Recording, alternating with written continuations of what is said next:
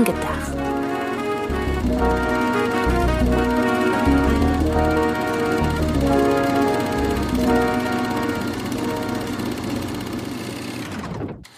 Hallo, liebe Zuhörerinnen und Zuhörer, zu einer neuen Ausgabe von Film gedacht. Film gedacht, sowie nachgedacht, nur mit Film und jeder Menge äh, Seelenverkauferei.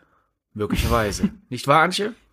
Genau, denn in der letzten Ausgabe haben wir so ein bisschen lustigerweise über Mac 2 hinaus, der ja dieser Tage in den Kinos gestartet ist, ähm, darüber gesprochen, dass es ja eigentlich ganz spannend werde, wäre, wenn wir uns mal Regisseure, die eine sehr besondere Handschrift haben, anschauen, die irgendwann in ihrer Karriere mal mindestens einen Film gemacht haben, der so komplett entgegen eines einer typisch visionären Regiearbeit ist. Also wir werden dann am Ende schauen, inwiefern denn die Handschrift des Regisseurs auch in dieser Regiearbeit noch vorkommt. Ähm, aber es soll jetzt nicht zwingend darum gehen. Also ein Beispiel Greta Gerwig weiß ich nicht, ob das hier jetzt mit Barbie groß passen würde, weil sie hat natürlich einen großen Film gemacht, aber natürlich durch und durch ähm, auf ihre Handschrift gesetzt. Das, was wir meinen, geht dann mehr in Richtung, jetzt kommen wir zu Mac 2, ähm, wenn halt wirklich eine große Studioproduktion, die auf den ersten Blick von jedem Handwerksregisseur hätte gemacht werden, hätte gemacht sein können, ähm, wenn die, wenn da eben ein besonderer Regisseur hintersteht und dann kann man, dann wollen wir mal schauen, inwiefern denn da dann die ja, die Handschrift oder gewisse Dinge, die Regisseure eben auszeichnet, oder auch Regisseurinnen, inwiefern die denn dann durchscheint. Habe ich das richtig erklärt? Habe ich irgendetwas vergessen? Ich hätte es kürzer erklärt. Wir besprechen Fälle, bei denen Leuten vorgeworfen wird, da hast du dich aber verkauft und gucken, ja, aber ist da drin noch, ist da dennoch Persönlichkeit drin? Okay. Aber Gut. es läuft ja auf äh, ähnliche Gesprächspunkte hinaus. Das ist wahr. Dann äh, leg gerne mal los. Ja, dann fange ich doch mal einfach bei dem an, was in den letzten Jahren so ein absoluter Standardvorwurf war. Nämlich, wann immer eine Regiepersönlichkeit mit einem gewissen Ansehen einen Marvel-Film macht, heißt es, äh, da verkaufst du jetzt aber gerade deine Seele. Selbst von Leuten, die Marvel mögen, heißt es, ja, ja, da holst du jetzt deinen dein Gehaltscheck ab und machst etwas, was jetzt nicht nach dir wirkt. Und ich würde da in sehr vielen Fällen widersprechen. Und das wäre jetzt zum Beispiel für mich eine äh, gute Gelegenheit, nochmal über Doctor Strange in the Multiverse of Madness zu reden. Wo ich doch überrascht war, es gab ja die erste Phase, wow, der war ja sehr intensiv, Sam Raimi. Und nachdem dann aber so der, der, der erste Hype um den Film abgeklungen ist, äh, ist die Meinung in meiner Wahrnehmung äh, gekippt. Und es hieß ja, der war ja schon sehr wenig Sam Raimi. Und ich würde da einfach dagegen halten. Ich finde, der fühlt sich extrem nach Sam Raimi an, nicht nur im visuellen, dass wir ja beispielsweise diese äh, langsam Fade-ins und Fade-outs haben, dass das Szenen sich überlappen, während sie gleichzeitig im Bild sind. Äh, selbstredend einige der äh, Spielereien, wenn äh, Wanda sich aus irgendwelchen äh, ähm, Pfützen oder sonstigen Spiegeln rauszerrt, äh, aber auch diese alberne Freude an der Gewalt, aus der Sim Raimi ist vollkommen egal, ob wir von seinen härteren Filmen reden oder von seinen softeren. Er hat immer so dieses gleiche, hey, da ist gerade was Schlimmes passiert an sich. Es zieht im Film durch, durch aber auch narrativ, denn äh, Sam Raimi erzählt sehr gerne davon, wie, wie Macht korrumpiert und wie äh, Frust äh, korrumpiert.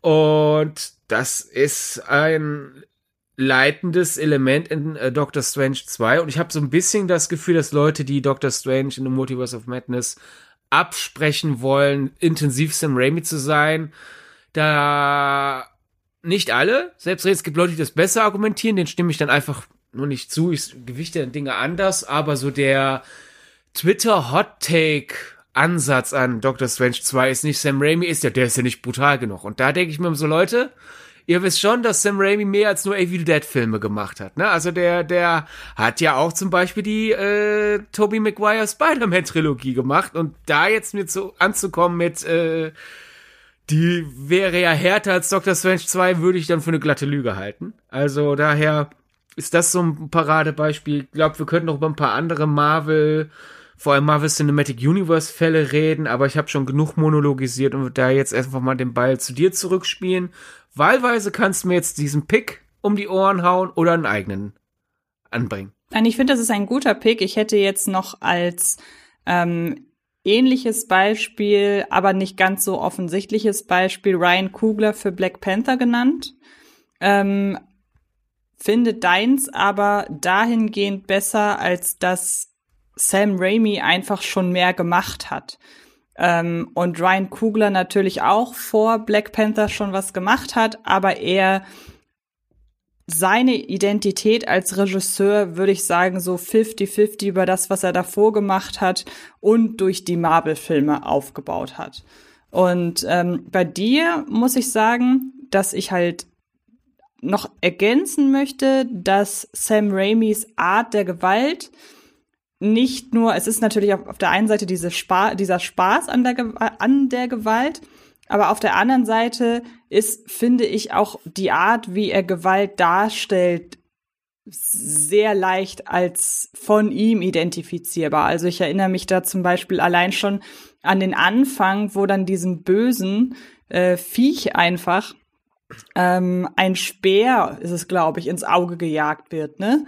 Und Sam Raimi ist ja so jemand, der schlägt ja nicht einfach nur, schneidet ja nicht einfach nur jemandem die Kehle durch, sondern der wird dann immer sehr exaltiert in dem, was er, wie er Gewalt ausübt. Und ähm, daher finde ich, ist Sam Raimi ein sehr gutes Beispiel. Er muss sich ja letzten Endes auch zügeln, um in der Altersfreigabe und auch in der ja Art und Weise, für wen die Marvel-Filme primär gedacht sind, um da einfach drin bleiben zu können. Ähm, aber es ist auf jeden Fall ein gutes Beispiel, wenn ich nochmal auf Ryan Kugler zurückgehe, der ja vorher zum Beispiel nächster halt Fruitvale Station gemacht hat, ähm, beziehungsweise Kurzfilme, dann ist es ja so, dass er für Black Panther sein Wissen um die Historie afroamerikanischer Menschen sehr, sehr gut weiß und auch um aktuelle weltpolitische Konflikte, in denen die, ähm, in denen Afroamerikanerinnen und Afroamerikaner insolviert sind, Rassismus und so weiter, Nachteile in, im Leben und so weiter und so fort, Ausgrenzung. Das hat er natürlich in Nester halt Fruitvale Station auf sehr intime Weise verhandelt. Dann hat er ja noch Creed gemacht, aber da hat er ja auch einen afroamerikanischen Hauptdarsteller, äh, ein, eine afroamerikanische Person in die Hauptfigur äh, gepackt, ist da aber mit der ja, Gesellschaftskritik so weitestgehend zurückgefahren, weil er hat ja auch da ein gewisses Erbe zu vertreten. Aber bei Black Panther und auch Black Panther 2 Wakanda Forever war das ja das, ähm, was auch für die afroamerikanische Community diese beiden Filme, beziehungsweise insbesondere den ersten, halt so wichtig gemacht hat, dass er ja afroamerikanische Geschichte und einen Superheldenfilm zusammengepackt hat. Natürlich ähm, ist jetzt die Frage, worauf man sich bei Ryan Kugler stützt, aber ich habe halt damals bei Black Panther ihn als Regisseur von nächster halt Fruitvale Station im Kopf gehabt und als jemanden, der sehr, der seinen Hass auf gewisse Dinge und seine Wut, Hass ist, glaube ich, ein bisschen fies, aber seine Wut auf gewisse Dinge sehr, sehr leise verpackt und am Ende bricht sie aus sich heraus. Und bei Black Panther ist er von Anfang an sehr nach vorne, aber er kann ja auch aus Black Panther kein Charakterdrama machen. Und ähm, ich glaube schon auch anhand dessen, was du über Sam Raimi und äh, Doctor Strange in the Multiverse of Madness gesagt hast, dass man anhand dieser beiden Beispiele schon eine gewisse, eine gewisse Finesse vielleicht oder einen gewissen Plan inne hat, welchen bekannten Indie-Regisseur man für welches Projekt verpflichtet. Weil wenn ich dann zum Beispiel Chloe Schau und äh, ähm, ihren Eternals daneben stelle, da ist es ja auch noch mal so, dass man sie da auch sehr stark drin wiedererkennt. Und wenn ich mir, also durch ihre ganze, vor allen Dingen durch ihre visuelle Art und ähm, auch, dass sie sich sehr viel Mühe immer gibt in ihren Filmen, aus Communities heraus zu erzählen, die normalerweise eher weniger oder denen normalerweise eher weniger Beachtung geschenkt wird, wenn man an äh, The Rider und Nomadland beispielsweise denkt. Und ähm, da habe ich schon das Gefühl, dass man sich auch bei Marvel ein Stück weit überlegt, wir wollen das erzählen und dazu passt folgende Indie-Regisseurin oder folgender Indie-Regisseur, um mit sein, oh gut, Sam Raimi ist jetzt kein Indie-Regisseur, aber einer eben mit Handschrift und der passt zu der Thematik, die verhandelt werden soll. Und wenn man ja bedenkt, dass Scott Derrickson den ersten äh, Doctor Strange-Film gemacht hat, der ja längst, ähm, also jetzt bei uns beiden schon, aber der ja längst nicht diese Namensgröße vorweisen kann wie ein Sam Raimi, dann hat man ja schon erkannt, okay, der soll klar in Richtung Genre gehen. Und wer ist dafür bekannt, aber kann auch Blockbuster? Ja, Sam Raimi. Wer ist dafür bekannt über in stimmungsvollen, fast schon esoterisch angehauchten Bildern von äh, ausgestoßenen Communities oder, oder, oder besonders besonder, ja, nehmen wir aus, außenstehenden Communities zu berichten. Chloe Schau packen wir sie zu Eternals. Und ähm, wer ist, hat ein Händchen dafür, aus der afroamerikanischen Community heraus zu erzählen? Ryan Kugler, packen wir den zu Black Panther. Und anhand dieser drei Beispiele, finde ich, ist es immer so ein bisschen ich, ich hoffe, es gibt, es sensibilisiert so ein bisschen dafür, dass Marvel, glaube ich, nicht einfach nur sagt, wir wollen die und die Namen ähm, und packen sie auf unsere Projekte, was ja so in der Form auch total sinnlos wäre, weil sie wollen ja ein Massenprodukt machen und suchen sich dann Regisseure, die die breite Masse in der Regel gar nicht kennt. Also das hat ja für die jetzt gar nicht so den Werbeeffekt, den man der ganzen Sache immer so ein bisschen vorwirft. Ich finde, das ist, das, das passt in dem Punkt gar nicht. Und ich glaube auch nicht, dass Marvel auf diese Art und Weise denkt, da können wir uns den Kritikern anbiedern. Das glaube ich gar nicht mal. Und ähm, daher glaube ich, dass Marvel, da kann man auch meinetwegen noch ein Taika Waititi dazu packen oder so. Und deshalb glaube ich einfach, dass Marvel da schon gezielt vorgeht aber natürlich immer alle Regie-Stile ja am Ende irgendwie auf einen möglichst gleichen Nenner herunterbrechen muss. Und ich glaube, das macht die ganze einfach beim Marvel so schwierig. Aber ich glaube, einmal um, ich glaube, das MCU ist tatsächlich ein ein dankbares Konstrukt, um vielleicht auch noch mal so ein bisschen zu erklären, worum es hier eigentlich gehen soll.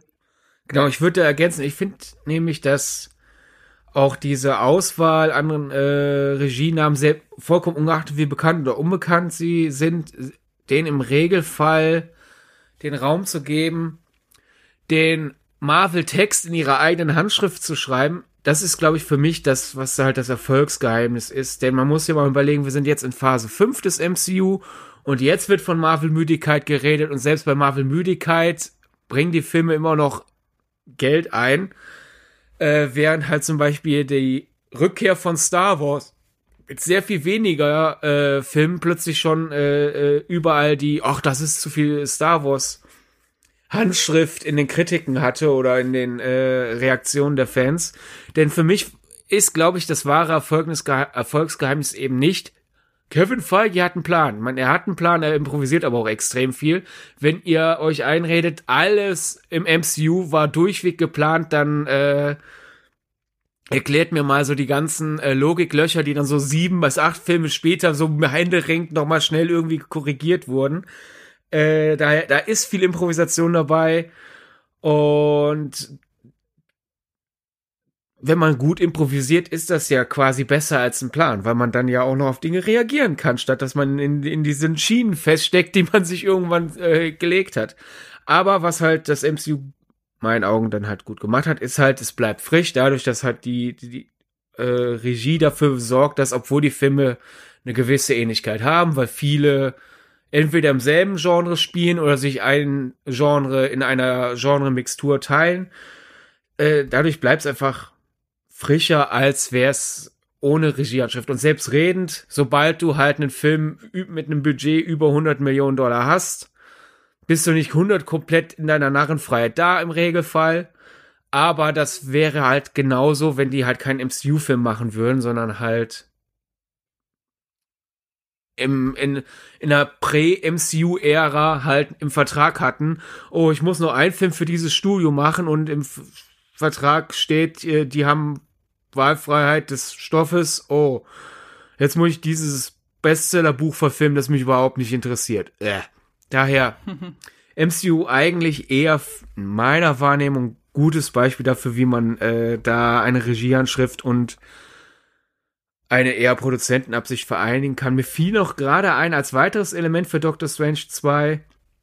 In den letzten Monaten bin ich immer mehr davon überzeugt, weil sich ja durch andere Filme wie Everything Everywhere All at Once oder auch, was gab's neulich noch? Äh, genau, den, den neuen Spider-Verse Leute halt dann immer so auf, auf äh, Multiverse of Madness zurückblicken und sagen, ja, das war ja doof, der heißt Multiverse of Madness und dann sieht man kaum andere Multiversen, was soll das?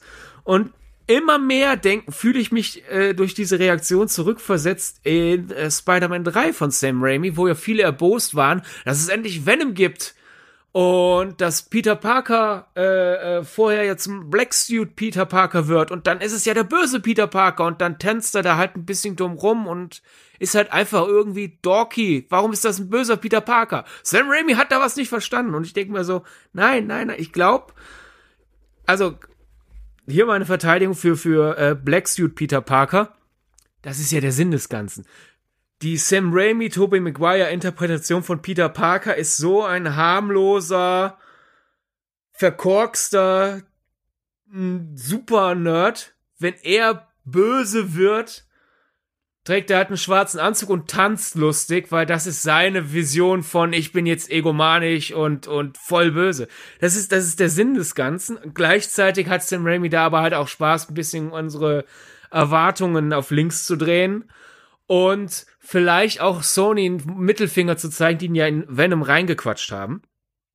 Und wenn dann dieser Mann äh, einen vorher von Scott Derrickson entwickelten Film äh, auf einmal zur Wahl gestellt kommt, hey, möchtest du den übernehmen? Mit Scott haben wir uns bisschen überworfen. Dass der dann äh, äh, äh, super happy damit ist, einen Multiversumsfilm zu machen, wo halt das Haupt alternative Universum als ist, wo man halt bei Rot über die Ampel geht. Ich finde, das ist Sam Raimi Humor. Also je mehr der mhm. Film zurückblickt, desto mehr denke ich eigentlich gut, dass er nicht 80.000 Universen eine große Rolle gespielt haben, weil es ist eigentlich voll in Linie mit ihm. Hm. Finde ich. Ähm, ich. Mir ist gerade ein sehr, ein sehr schöner Übergang eingefallen von deiner Wahl zu meiner Wahl. Ähm, denn wir haben ja gesagt, im Grunde ist so ein bisschen das Marvel Cinematic Universe die Blumhouse Production mit deutlich mehr Geld und mehr Zuschauern. Wenn du verstehst, was ich meine, weil James, man kann ja Jason Blum viel vorwerfen, beziehungsweise äh, der Blumhouse Production, weil die hat nun mal einen riesigen Output und wenn viel produziert wird, ist einfach von der äh, Statistik her auch die Wahrscheinlichkeit groß, dass da mehr Ausschussware bei ist als bei einem Studio oder bei einer Produktionsfirma, die zwei Sachen im Jahr veröffentlicht. Man muss es ja auch nicht gleich so übertreiben wie A24 bei der hervorragenden Statistik oder bei deren wirklich da ist ein sehr guter Kurator oder eine sehr gute Kuratorin äh, im, äh, im, im Hintergrund, die halt auswählt, welche Filme oder welche Stoffe für A24 ähm, vertrieben werden. Und ich bin so gespannt. Also ich wundere mich, dass A24, das mal so nur ein ganz kurzer, Ex, nur ganz kleiner Exkurs, weil mich jetzt gerade interessiert, was du dazu sagst.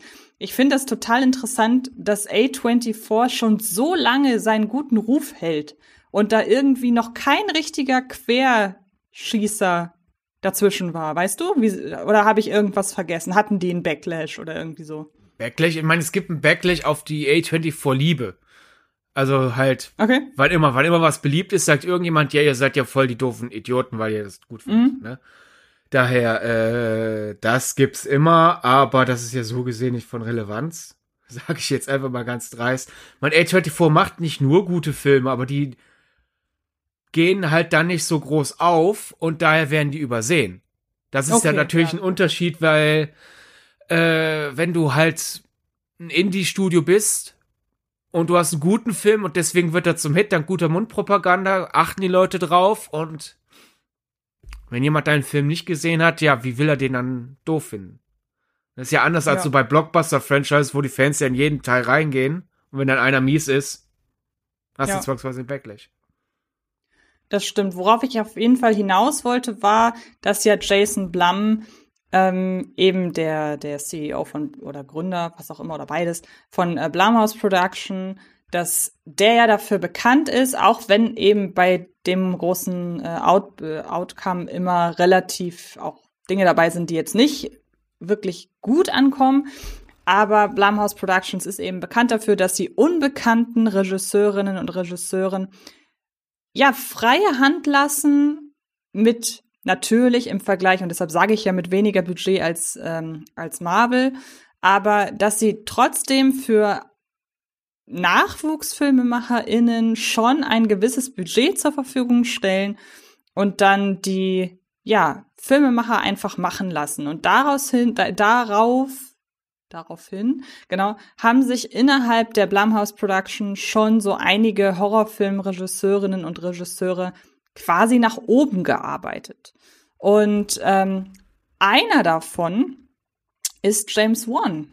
Und der ist ja dann zuletzt, ich habe überlegt, welchen Film ich nehme, bin jetzt aber bei Fast and Furious 7, weil ich hatte überlegt, ob ich dann doch vielleicht eher ein äh, Aquaman nehme.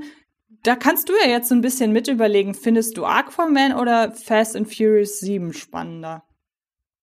Mich würde mehr interessieren, wie du Fast and Furious 7 als James Wan Handschriftfilm erklärst, weil okay. mir auch als möglicher Gesprächspunkt James Wan ins, ins, in, in, ins Gesicht gesprungen ist. Und bei Aquaman, selbst wenn ich den Film nicht mag, ich finde, da sieht man die James Wan Handschrift, weil man spätestens seit Malignant weiß, der Mann hat einen komischen Humor den er gerne ausfeiert, auslebt. Und da sind in Aquaman wenigstens mehr als nur Spurenelemente drin. Das ist sozusagen keine okay. Vollnuss-Schokoladentafel, aber wenigstens eine mit Nusssplittern. Aber okay, Fast and Furious 7, das musst du mir erklären. Weil ich finde, dass man James Wan vielleicht immer so ein Stück weit zu sehr auf der kann halt einfach gute Horror-Set-Pieces inszenieren, äh, reduziert. Ja, das kann der. Und wenn ich jemandem James Wan erklären müsste, dann würde ich ihm James Wan erklären anhand von Conjuring. also das ist schon mal ganz klar. Ähm, aber ich finde, dass James Wan durch seine Horrorfilme bewiesen hat, dass er weiß, wie sein Publikum Filme guckt. Und dass er im Horrorkino das natürlich ausnutzen kann, indem er sagt, okay, ich weiß, wenn ich jetzt das so und so inszeniere, dann kann ich mich auf das Publikum einstellen und weiß auch, ein horrorerfahrenes Publikum kennt die entsprechenden Beats und die entsprechenden Tempi und kennt auch die entsprechenden Kamerawinkel und so weiter und so fort. Und weil er weiß, was sein Publikum an Stelle XY erwartet, kann es beim Horrorkino unterwandern. Und das macht so Filme, auch wenn es so ganz banale Haunted House Filme im ersten Moment sind, wie eben die ersten beiden Conjurings, das macht die, finde ich, immer noch überraschend. Die funktionieren zwar nicht über, äh, durch überraschende Elemente, also ein Jumpscare ist ja heutzutage in dem Sinne keine Überraschung mehr, außer für jemand, also dass Jumpscares im Horrorfilm vorkommen, meine ich. Aber er schafft das, die Jumpscares halt immer so ein, zwei Herzschläge, nachdem man sich schon wieder beruhigt hat, später zu platzieren. Und ja, auch das wird man irgendwann durchschauen. Aber zum einen macht ja äh, Jason, äh, James Wan aktuell kein Horror und zum anderen, wie gesagt, ich finde, er geht da sehr, sehr clever vor, weil er sich bei seinen Filmen, so wirkt es zumindest, nicht nur als, er schaut nicht nur als Regisseur drauf, sondern ich habe das Gefühl, dass er während seiner Arbeiten auch auf dem Film guckt, als wäre er ein Konsument.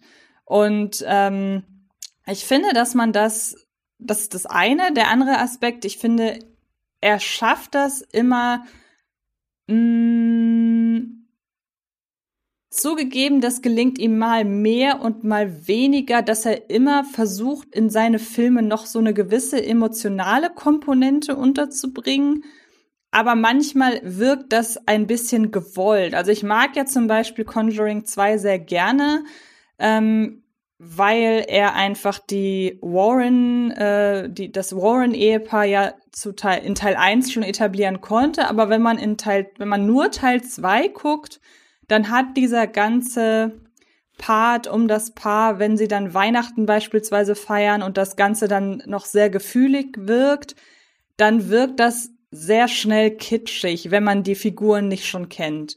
Und wenn ich mir jetzt mal Fast and Furious 7 am Ende angucke, dann wirkt das auch mit, wirkt diese Emotionalität da auch mit dem Holzhammer untergebracht. Das Interessante ist, dass es bei One dann immer noch funktioniert und das hat es bei mir bei Fast and Furious 7 auch.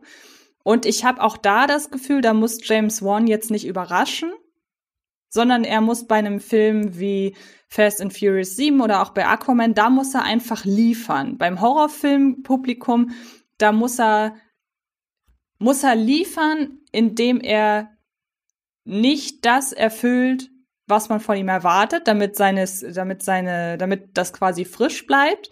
Und im äh, und im Blockbuster-Kino muss er eben genau das andere tun, damit es das gleiche oder damit es das gleiche hervorruft wie das Horrorkino. Und ich finde, dass er bei Fast and Furious 7 sehr genau das macht, was man so von der, von dem Aufbau von der Story und so weiter, was man von einem Fast and Furious 7 Film erwartet. Ich finde, der Fast and Furious 7, der ist auch bisher mein Liebster, der fühlt sich am rundesten an und am ehesten so, dass man keine, kein, kein Leerlauf empfindet, dass man zwischendrin immer noch die emotionale Komponente drin hat, aber immer auch nur so dass, dass sie sich quasi am Ende so hervorbrechen kann. Man denkt, ah ja gut, okay, da kommt jetzt der große Emotionsvulkan. Und ähm, deshalb finde ich schon, dass man ihn da wiedererkennt. Ich finde, in Aquaman 2 hatte natürlich, äh, Aquaman 2, in Aquaman 1 hatte natürlich visuell noch mehr Möglichkeiten, weil ich finde nicht, dass man hier irgendwas von seinen, von seinen Qualitäten so groß erkennt, so, weiß ich nicht, düstere, also Aquaman 2, äh, wieso sage ich die ganze Zeit Aquaman 2? Ähm, Aquaman 1 hat ja auch teilweise, dadurch, dass er im Meer spielt, sehr düstere Bilder und so weiter. Da weiß James Wan, wie die das ausleuchten müssen und so. Aber er hat auch ein gutes, ein gutes, einen guten Blick für Raumaufteilung und so weiter. Und dass er auch immer guckt, dass sich vorne und hinten so, je nachdem, was gerade passt, gleichermaßen viel abspielt. Ich finde auch, dass er da so einen gewissen 3D-Effekt fast schon in die, in den, in die Szenen reinlegt. Das hat Fast and Furious 7, finde ich auch. Und ähm, nur, dass es bei einem Film wie Fast and Furious 7 dann leider schnell wuselig wirken kann, während man das im Horrorkino noch ein bisschen mehr, dadurch, dass es ja insgesamt ein bisschen ruhiger ist, kann man da ein bisschen mehr draus ziehen. Aber das wäre so meine Herleitung, weshalb James Wan durchaus auch in Fast and Furious 7 zugegen ist aber ich muss auch gleichzeitig unbedingt sagen, ein Regisseur wie James Wan, der halt auch so genrebezogen ist. Also du hast ja Sam Raimi schon genannt als Regisseur von Horrorfilmen, aber eben ja auch von den Spider-Man-Filmen. Und als ein Regisseur, der so auf Horror, ähm, den man halt so definitiv mit Horror in Verbindung bringt, man kann nicht behaupten, dass in Fast and Furious 7 irgendwo Horrorelemente vorkommen oder es auch nur ein Hauch von, von mehr Suspense aufweist, als es die anderen Fast and Furious Filme tun. Man muss da schon ein bisschen mehr in die technische Ausführung gehen. Deshalb wäre jetzt, wenn mir jemand sagt, ich habe Conjuring gesehen, was sollte ich denn von James Wan noch nachholen, dem würde ich jetzt nicht Fast and Furious 7 ans Herz legen. Ich möchte noch über. Ich glaube, er ist eigentlich der äh, Patenonkel des. Ja gut, ich mach das, weil ich muss. und ich sorge dann dafür, dass die Leute es noch nicht mal merken, dass ich es musste. Also jemand, der wirklich Auftragsarbeiten, Gefälligkeitsarbeiten und ich sag mal taktisch beschlossene Arbeiten. So nach dem Motto, wenn ich jetzt zwei, drei Hits habe, komme ich vielleicht endlich dazu, äh, ein Passionsprojekt äh, machen zu können, weil ich genug äh, äh, Vertrauen wieder aufgearbeitet habe. Äh, es ist jemand, der bei Leuten, die vielleicht seine Filme kennen, aber sich mit den Beweggründen, warum die Filme entstanden sind, nicht befassen, deswegen als jemand gern als Beispiel genommen wird, ja, ja, die armen Regisseure von heute, die ja immer ihre doofen Auftragsarbeit machen müssen, das musste ein Martin Scorsese ja nie. Und würde man das Martin Scorsese ins Gesicht sagen, ich glaube, er würde dich sehr freundlich auslachen und dann einen vierstündigen Monolog, der, weil Martin Scorsese so schnell redet, äh, äh, nur deswegen vier Stunden dauert, weil er eigentlich fünf Stunden Inhalt dir rüberbringt, erklären, was der alles für äh, Tiefen und an äh, äh, Wüsten durchschritten ist, um an seine Wunschoasen ranzukommen. Äh, der Mann hat so viele, naja, mache ich das halt Projekte in seiner Biografie, die aber halt wie aus einem Guss wirken mit den Sachen, die er machen will, weil er halt einfach, sobald er sich da mal auf den Regiestuhl setzt, seine ganze Persönlichkeit und seine ganze Überzeugung, sein ganzes Können da hinein kanalisiert. Und man könnte, finde ich jetzt, selbstredend, kann man die Scorsese-Filme ranken, aber es ist jetzt nicht so, dass man da einfach so zwei Töpfchen aufmachen könnte. Hier, das sind die, wo er sich bemüht hat und das sind die, die er rausgerutscht hat, äh, rausgerotzt hat. Das kann man nicht. Aber es sind einfach wirklich viele, um einfach nur ein paar Beispiele zu nennen, weil wir ja auch im After Hours Podcast ein bisschen über dieses äh, Problem, das Scorsese hatte, schon mal gesprochen hatten. Äh, nur ein paar Beispiele jetzt halt. Erstens zum Beispiel After Hours, also die äh, Zeit nach Mitternacht im Deutschen das war ein Projekt, wo sehr viel äh, Scorsese-Persönlichkeit drin ist. Allein deswegen, weil man merkt, wie sehr er sich mit der Hauptfigur identifiziert. Äh, die, die Art, wie er Spannung erzeugt durch seine Bildsprache, das ist alles sehr stark Scorsese. Aber das war ein Film, den, den, den hatten vorher andere äh, äh, Regisseure schon angeboten bekommen und er hat den übernommen, weil er beweisen wollte, hey Leute, ich kann schnell und billig arbeiten, bitte, bitte gebt mir wieder Vertrauen. Das war kein Passionsprojekt oder so. Er, er hat es zur Passion gemacht, aber es ist nicht als Passionsprojekt entstanden. Äh, selbiges äh, äh, Spiel mit Farbe des Geldes. Der, wie Scorsese da Billard super spannend machen kann. Es ist, es ist, es fühlt sich an wie seine Gangsterfilme, auch wenn es halt nur Anführungszeichen um Billard geht. Und das war ein Film, äh, es war für ihn damals ein absolutes Verzweifl Verzweiflungsprojekt. Man muss ja mal bedenken, es ist ja so gesehen eine Fortsetzung. Ja, ein Scorsese macht eine Fortsetzung von einem Film einer anderen Person für Touchstone Pictures von Disney. Ja, aber es war halt hier, oh Gott, bitte, kann Hollywood noch mal, hallo, ich beweise euch, ich kann es. Äh, oder auch äh, Aviator. Kann man drüber streiten, ob das jetzt wirklich in dieselbe Kategorie fällt wie After Hours und äh, Farbe des Geldes, aber auch da, das, das Projekt schwebte schon was länger in Hollywood herum. Und letzten Endes hat Scorsese das gemacht, um zu zeigen, hier, ich kann groß, ich kann äh, äh, äh, diesen ganzen Aufwand, äh, lass mich doch mal bitte jemand wieder ein Passionsprojekt machen. Und hat dann auch funktioniert. Aber wenn man das nicht weiß, leg Aviator neben Gangs of New York oder Wolf of Wall Street und sag mir, was war äh, Taktik und was war Passion. Ich würde sagen, die meisten würden das nicht schaffen ohne äh, das Hintergrundwissen. Also daher das Martin Scorsese ist eigentlich das Paradebeispiel, wie man es machen sollte. Äh, auch Cup der Angst war auch so ein, ja, hm, komm, ist eine sichere Bank.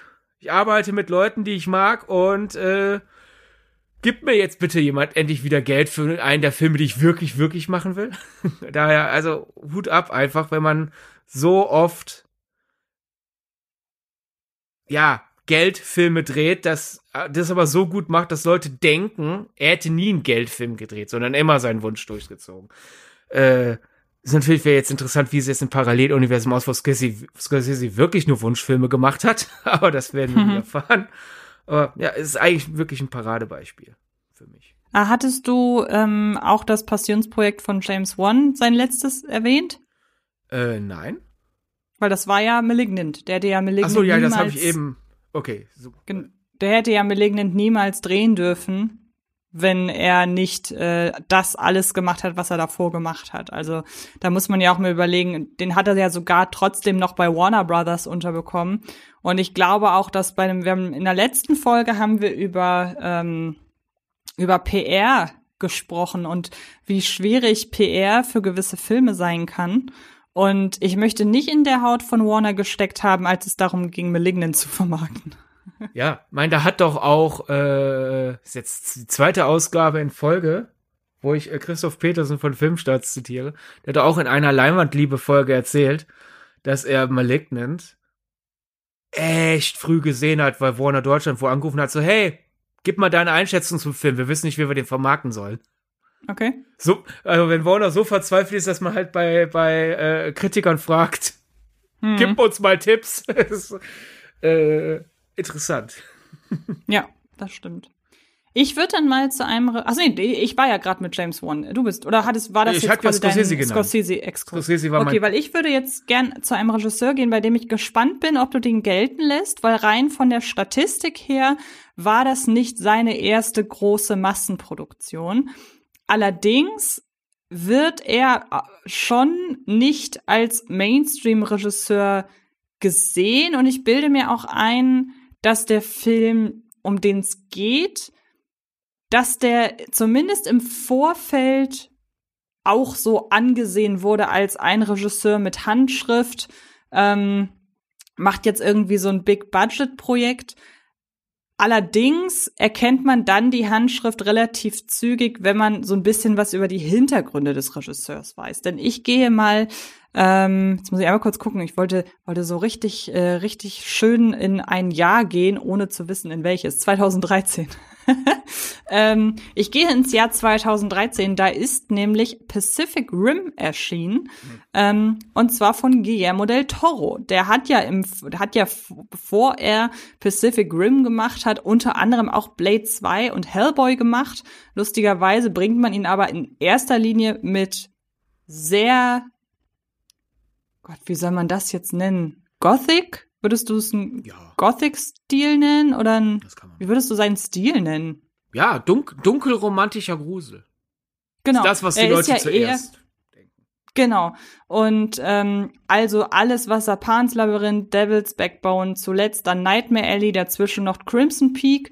Ähm, Shape of Water ist, finde ich, so Guillermo del Toro Light. Ich weiß nicht, ob du mir da zustimmen würdest. Ich finde schon, der würde jetzt nicht passen hier als Beispiel für, er macht ein Big-Budget-Projekt. Ähm, aber das ist jetzt auch nicht der Guillermo del Toroigste Film. Oh, doch.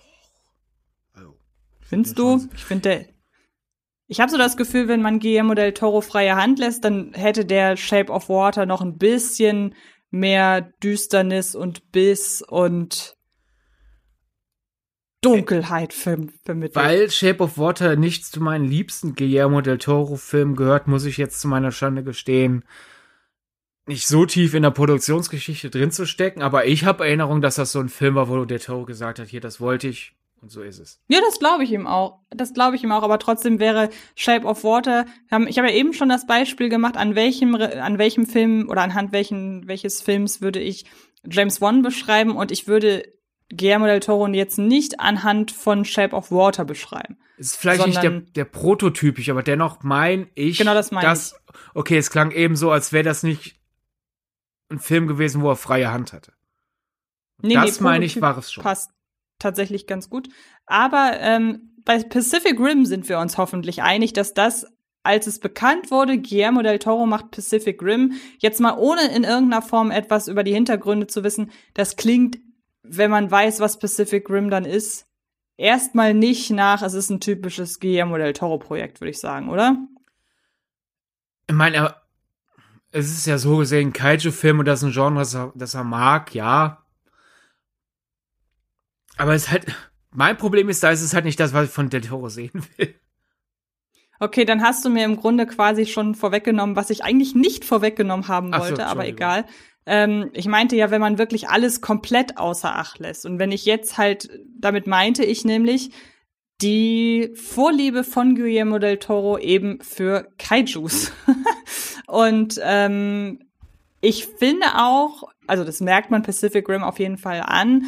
Ich muss auch gestehen, ich glaube, du magst Pacific Rim gar nicht, oder? Ich finde den schlimm. Okay. Ich nicht. Ich mag den zu meiner Überraschung ganz gerne. Ähm, und finde auch, dass es da teilweise oder dass es da vorwiegend über die Detailverliebtheit einfach läuft. Also man, wenn man jetzt, nehmen wir jetzt mal einen Film von Guillermo del Toro oder nehmen wir am besten zwei Filme von Guillermo del Toro, wo sich die Kritik, wo wir uns beide einig sind und die Kritik auch und wir beide konträr sind, also wir beide und die Kritik. Wir mögen ja beide sowohl Crimson Peak als auch Nightmare Alley, oder? Ja. Und die Kritik nicht. also, also Nightmare Alley war ja sogar Oscar nominiert. Also. Ja, das hat ja nichts zu sagen. Also Nightmare Alley natürlich ein, in einer gerechten Welt war, weil wir uns ja in einer gerechten Welt befinden, ähm, musste Nightmare Alley natürlich unter anderem für bestes Setdesign nominiert sein. Dass er dann auch für den besten Film nominiert war, hat mich sehr, sehr überrascht. Aber ich habe ihn, hab jetzt trotzdem ihn nicht als wirklich herausragend besprochenen Film in Erinnerung muss ja bedenken, das war ja die Pandemie-Phase. Da haben so Sachen nicht so große Wellen geschlagen. Aber der wurde schon positiv gesprochen. Aber Crimson Peak gebe ich dir, das war ein Film, da waren die Reaktionen ein positives Schulternzucken, wenn man jetzt den alle Kritiken so runterdampfen will. Und mittlerweile rückblickend wird's mehr und mehr, oh, waren wir damals zu hart. Ich habe gerade einmal geschaut, du hast tatsächlich recht. Äh, Nightmare Alley hat einen Rotten Tomatoes Wert von 81. Also es ist interessant. In meiner Wahrnehmung kam der nicht so gut an, aber okay, vielleicht ist das auch wieder so ein Amerika-Deutschland-Problem. Kann natürlich auch sein. Ich bin jetzt, wie gesagt, bei Rotten Tomatoes, der ja die ähm, amerikanischen äh, Reviews äh, ordnet. Und ähm, worauf ich aber hinaus wollte, wir reden ja jetzt nicht über äh, Ach so, doch, genau. Wir waren bei Nightmare Alley und bei Crimson Peak. Und ich habe die beiden Filme jetzt mal deshalb rausgezogen, weil sie für mich sehr stark aufzeigen, wie Guillermo del Toro in dem schwelgt, was er tut. Also ich finde, also wir sind uns ja einig wahrscheinlich, dass Pans Labyrinth ebenfalls ganz großes Kino ist. Aber ich finde, Pans Labyrinth lädt einfach nicht so sehr dazu ein, dass man in ihm schwelgen kann, weil er ja auch so eine, ich finde ihn sehr kühl und so kreativ wie er auch ist, ist es jetzt kein Film, in dem man sich so richtig fallen lässt, weil dafür ist er auch einfach zu tragisch bei seiner Hintergrundgeschichte. Und Nightmare Alley und Crimson Peak sind jetzt auch keine Feelgood-Filme, aber allein schon aufgrund der Detailverliebtheit, aufgrund dessen, wie sich, mit welcher Inbrunst Guillermo del Toro hier eben die Sets und so weiter ausgestattet hat, der macht ja immer von allem 250 Prozent, wenn er sich da reinkniet, eine Atmosphäre zu kreieren. Und da sind Crimson Peak und Nightmare Alley, finde ich, zwei hervorragende Beispiele. Und genau das lässt sich, finde ich, auch auf Pacific Rim übertragen. Also wenn man jetzt sich mal die Transformers-Filme, nehmen wir mal die ersten drei, besser ist das, anschaut, dann könnte man ja sagen, was unterscheidet denn jetzt die Transformers-Filme vom Pacific Rim? Und bei Transformers fühlt sich, finde ich, wie gesagt, bei den ersten dreien, fühlt es sich immer so an, als würde man sich nicht in einem dreidimensionalen Raum befinden, sondern man hat vorne die, ja, nennen wir sie jetzt auch einfach Kaijus, die sich kloppen, die Auto, äh, die Autoroboter und ja, irgendwo im Hintergrund ist dann halt Landschaft oder das fand ich jetzt, den hattest du noch nicht gesehen, aber es ist jetzt gerade bei dem jüngsten äh, Transformers-Film ganz schlimm, da spielen sich nämlich die größten Schlachten einfach auf Parkplätzen oder vor, in, irgendwo in der, in der Natur ab, anstatt dass man sich darauf konzentriert, möglichst viele Städte zu zerstören. Und das sind Sachen, die haben die ersten drei Transformers-Filme definitiv, aber es wirkt halt immer sehr im Vordergrund, agieren die, äh, die Roboter und im Zweifelsfall gehen wir so nah mit der Kamera ran, dass man auch wirklich nur die Roboter erkennt. Und Guillermo del Toro hat meiner Ansicht nach die Kaijus in Pacific Rim ähnlich platziert wie die Hauptfiguren in seinen anderen Filmen, nämlich in eine Welt, bei der ich das Gefühl habe, dass die wirklich atmet. Also auch dieses was ich gerade schon sagte, lieber 250 Prozent in das, in, in die Kulisse und so weiter packen, als ja gefühlt so aussehen, als hätte man, als wäre man irgendwie bei einer, bei einem Theater oder so. Und ähm, dann eben noch hinzu mit der Liebe, die Guillermo del Toro für Kaijus hat und auch ja schon so einen gewissen Mm, wenn man jetzt zum Beispiel Hellboy als Beispiel nimmt, da ist ja auch so ein gewisses Augenzwinkern und so weiter drin. Aber Guillermo del Toro geht immer so wahnsinnig respektvoll an das, was er macht, dass man das Gefühl hat, der liebt das, was er tut und nimmt das dadurch auch immer extrem ernst. Man kann es auch lieben, äh, Comedies zu inszenieren mit Figuren, die nur funktionieren, weil man sie nicht zu 100 Prozent ernst nimmt. Aber gerade ein Film wie Pacific Rim, der Gefahr laufen kann, halt einfach so banales Popcorn gebettelt zu sein, wo man auch immer so, ja, vielleicht dann wie so in den späteren ähm, Transformers-Filmen, was uns dann ja gefällt, dieses eigentlich wissen wir schon, dass das alles Quatsch ist, genau das, was den Fast and Furious-Film ja leider abgeht. Ähm, ich finde, dass Pacific Rim, und das macht ihn für mich auch so stark, dieses, diese unbändige Liebe für das Projekt an sich, dass man das merkt. Und jetzt ist natürlich die Frage, ja, aber wenn man den Film anguckt, könntest du sagen, dass er von Guillermo del Toro ist? Nicht auf den ersten Blick, aber wenn ich das alles zusammennehme und dann eben darum weiß, dass Guillermo del Toro ein Kaiju-Fan ist, könnte ich mir vorstellen, dass er unter den ersten zehn Leuten, die ich erraten würde, dass er da drunter wäre. Und ähm, das war jetzt eine sehr lange, eine sehr lange Ausführung. Es tut mir sehr leid, dass du mir so lange zuhören musstest. Ich höre dir gerne zu. Cool. Del Toro ist eigentlich ein gutes Stichwort, um jetzt einfach generell diese, mal kurz über diese, du hast dich verkauft, Vorwurf zu reden. Denn ich finde, der wird gerne mal von Filmfans und HobbykritikerInnen in den Raum geworfen, wann immer eine kreative Person etwas macht, was man selber nicht sehen will. So, dann automatisch äh, Sellout. Denn ich als jemand, der Del Toro mag und halt außerdem Disney-Fan ist, ich weiß, Del Toro ist großer Haunted Mansion-Fan. Der ist generell großer Disney-Fan, aber am allerliebsten hatte halt die Haunted Mansion. Der hat Räume in seinem Haus, die der Haunted Mansion gewidmet sind. Der also bald irgendwo irgendwo Haunted Mansion Merch verkauft wird oder irgendwelche äh, äh, äh, Deko aus aus aus der äh, aus der Attraktion versteigert wird, ist der sofort da. Ja, der Mann liebt das. Daher weil und er hat ja jahrelang versucht, den ha einen Haunted Mansion Film mit sich selber, erst als Regisseur, dann wenigstens als Produzent und äh, Autor in Gang zu bringen, weil er das machen will, weil er dafür brennt. Er liebt das. Es wäre ein absolutes Passionsprojekt gewesen, wenn er das hätte machen dürfen. Jetzt versetzen wir uns kurz in die Welt, in der er es geschafft hat.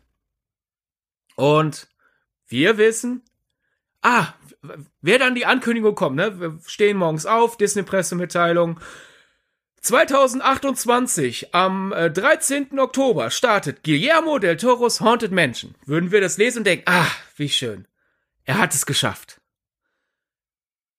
Ich schwöre dir. Auf jeden Fall, definitiv. Ne? Ich schwöre dir, sehr viele Leute würden dann auf Twitter äh, äh, und Co.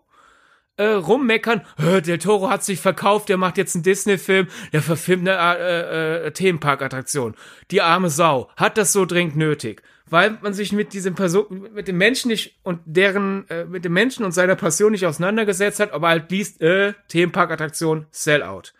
Und das kann man auch übertragen, halt zum Beispiel, wenn äh, Schauspielerinnen und Schauspieler, die vielleicht in Dramen angefangen haben, weil es einfach sehr viele günstige Dramen gibt. Es ist ja in der Tendenzengenre, wo man nicht so viel mit Ausrüstung rumkleckern muss. Du fängst also an in irgendwelchen dramatischen Serien, in irgendwelchen Indies und sonst was. Und sobald diese Leute dann irgendeine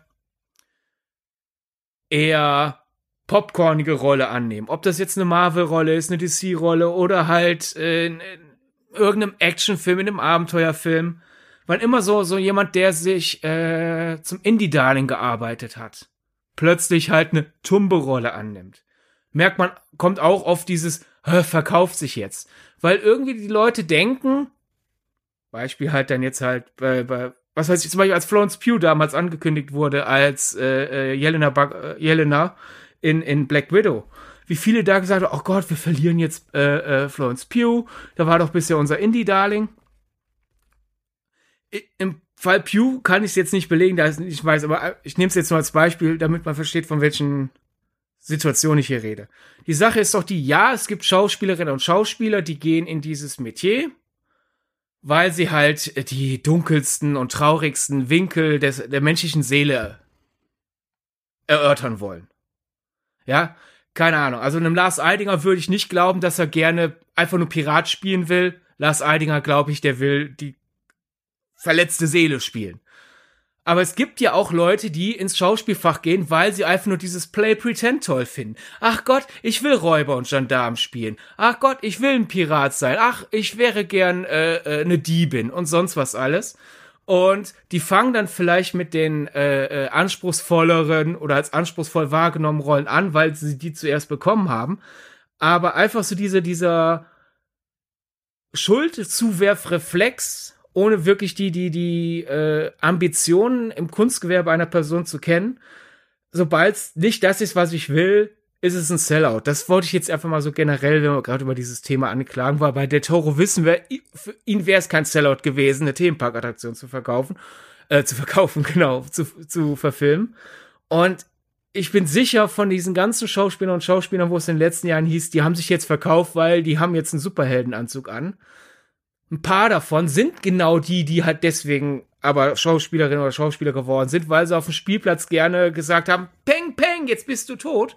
Und dann mussten sie leider Hamlet spielen und jetzt dürfen sie aber endlich Peng, Peng, du bist tot sagen, während sie ein geiles Kostüm anhaben.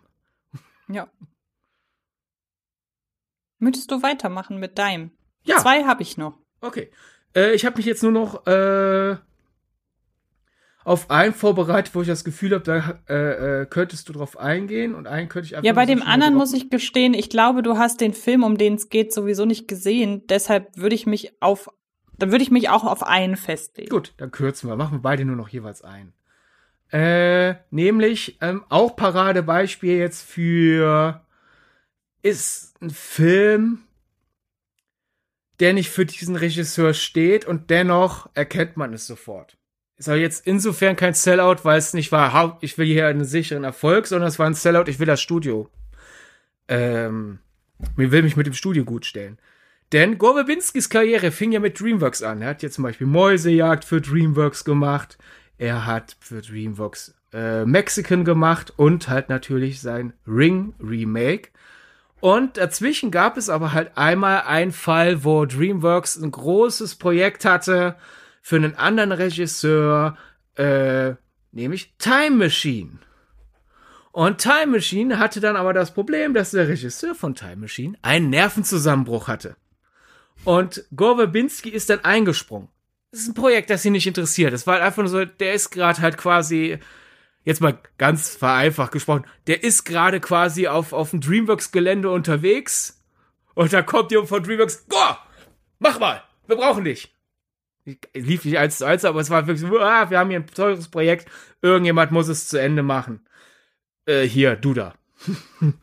also wäre es eigentlich ein Paradebeispiel für, es ist ein Film, wo nichts von, von Verbinskis Seele drin sein müsste, weil er wollte nicht wirklich machen und äh, er hatte nicht angefangen, hat nichts mit der Entwicklung zu tun gehabt. Das waren die Hintergründe, die ich wusste, als ich Time Machine das erste Mal geguckt habe. Ich wusste einfach nur, irgendwann kommt einmal ein Block, das hat Gore Verbinski gedreht, äh, war der eigentliche Regisseur des Films, äh, äh, seine zerbrochenen Nerven woanders kuriert hat. Mehr wusste ich nicht, wusste nicht wann. Und ich guck den Film und denke, hm, mhm, mhm. Und irgendwann, weil ich wollte mit mir selber die Wette gemacht, so, mal gucken, ob ich rausfinde, wann Score wird. Irgendwann, also deswegen habe ich extra so Stift und Block zur Seite äh, gelegt, damit ich den Timecode notieren kann, um dann das hoffentlich rausrecherchieren zu können. Ich so, oh mein Gott, notiert. Das wirkt wie Gore Verbinski. Auf einmal, das Set ist irgendwie dimensionaler und die Kamera bewegt sich irgendwie interessanter. Es ist irgendwie auf einmal Atmosphäre in diesem Film. So, ja, kann auch einfach eine gute Szene vom eigenen Regisseur sein, war mein Gedanke. Und dann habe ich mir die Audiokommentare auf der DVD angehört. Und in der Sekunde, wo ich damals dann beim ersten Gucken zu Stift und Block gerannt bin, oh mein Gott, der Timecode, ich glaube, ab jetzt ist es Gore Verbinski. Als die Szene kommt, heißt es im, im, im Regiekommentar, ja, ab jetzt hat Gore Verbinski übernommen. ähm, eine, jetzt verkürzt gesagt, eine seiner ersten Regieanweisungen war, das ganze Set nochmal neu zu bauen, weil er fand, das Set, das wir ursprünglich für äh, äh, diese Szenen gebaut hatten, das fand er zu eindimensional und zu platt und er meinte, wenn er schon Regie führt, auch wenn es nicht sein Film ist, will er, dass es gut aussieht, also mussten wir die äh, Sets neu bauen, damit das besser aussieht und ja, wir sind ihm sehr dankbar. Alles andere hätte mich von dir auch enttäuscht. Ja. Das ist witzig, dass du Gore Verbinski als Regisseur hast. Ich will einmal, weil das einfach ganz gut passt, den einen Pick nennen, bei dem ich halt, wie gesagt, glaube, dass du ihn noch nicht nachgeholt hast. Sonst hättest du es mir, glaube ich, erzählt, aber vielleicht haben wir es auch einfach, äh, äh, ist es auch einfach durchgerutscht. Hast du mittlerweile den jüngsten Film von Paul Feig gesehen? The äh, School äh, for Good nee. and Evil. Ähm, den wollte ich nämlich ursprünglich nehmen, und das hätte halt zu Gore Verbinski gepasst, weil Paul Feig jetzt ja auch nicht unbedingt der breiten Masse als, als ein Guillermo del Toro bekannt ist. Reden wir mal, also es ist auch, es ist kein Indie-Darling, es ist keiner, der für die Außenwahrnehmung eine besondere Handschrift hat. Ähm, aber wir beide wissen, er hat die sehr wohl. Deshalb nutze ich das jetzt einfach, diese fehlende Diskussion rund um The School for Good and Evil, ähm, um nochmal auf unseren Paul Feig Podcast zu verweisen.